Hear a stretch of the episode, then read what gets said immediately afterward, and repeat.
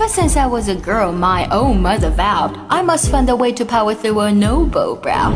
I married once for love, then my sins since came. I must marry for the statue of my husband's name. On to marriage number two, I knew what I had to do. And my poor husband fell ill in a year or two. So problem number one, now problem number two is do a little girl with gentle point of view. Would I ship her off to school? No, I told her if she stayed that she had to earn to keep, so she became the maid. She was lazy, she was crazy, she was talking to the mice. She was hopeless, naive, so she had to pay the price. I moved her to the attic, out of sight and out of mind. I could have thrown her out, but I'm benevolent and kind.